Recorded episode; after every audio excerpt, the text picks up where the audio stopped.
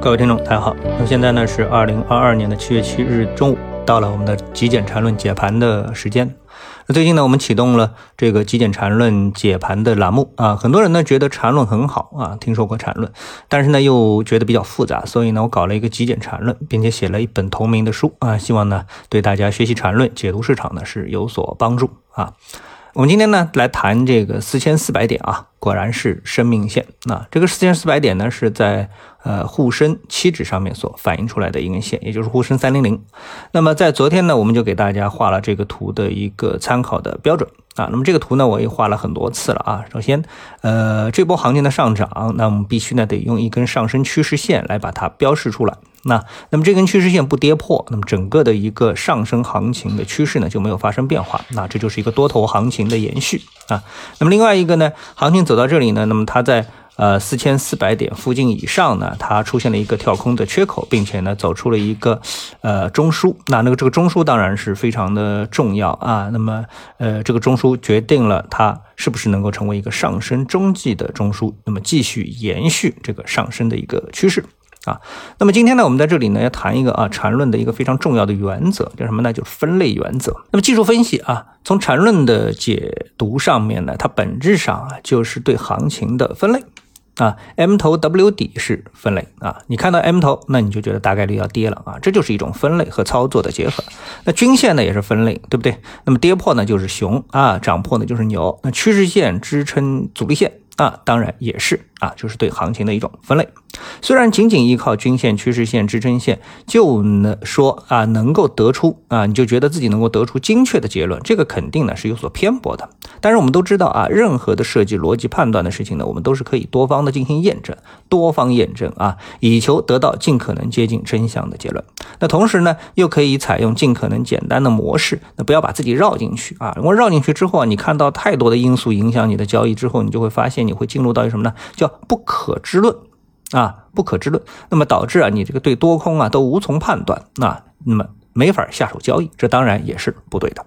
那比如呢，我们现在看三零零的指数啊，就应该化繁为简啊。尽管我们看到很多基本面的利空啊，上市公司的踩雷啊，那个行业的不景气等等，但从指数的角度呢，我们看到的就是上升趋势线没有跌破啊，支撑线呢没有有效跌破啊。因为从缠论的角度啊，有效跌破。啊，因为我们看到，哎，你说四千四守住了没守住？哎，它不是被跌破了吗？啊，现在虽然上来了，但它曾经跌破过啊，对不对？那这里面就谈一个技术分析的有效跌破啊。那么缠论的角度，有效跌破什么呢？就是定义为一个第三类的卖点啊。我们从用这个普通意义上，就是我们大家都比较熟悉的一般意义上的技术分析理论来说的话呢，就是跌破支撑之后啊，就这个支撑线，比如说四千四跌破之后，那么再要往下走一段，那比如说走到嗯四千三啊。对吧？要走走一段，然后呢再反抽，这个时候反抽呢回不到支撑线之上，就是回不到四千四以上啊，那这个呢才叫有效跌破。当然，简单意义来说的话呢，更简单的一个说法是什么呢？就是跌破这个呃支撑线之后啊，三天它都回不到这个支撑线之上，那这个就是有效跌破。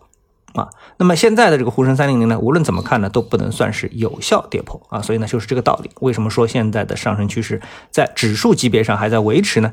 就是这个道理。啊，那最后呢，我们来谈一个消息啊。消息呢是说，近日啊，国家发改委啊，价格司与大连商品交易所召开座谈会，研究加强沟通协作，共同做好生猪市场保供稳价等工作。那会议商定呢，国家发改委、价格司与大连商品交易所密切合作，会同有关部门进一步完善工作机制，形成工作合力，加强现货、期货市场的联动监管，及时排查异常交易，强化穿透式监管，依法。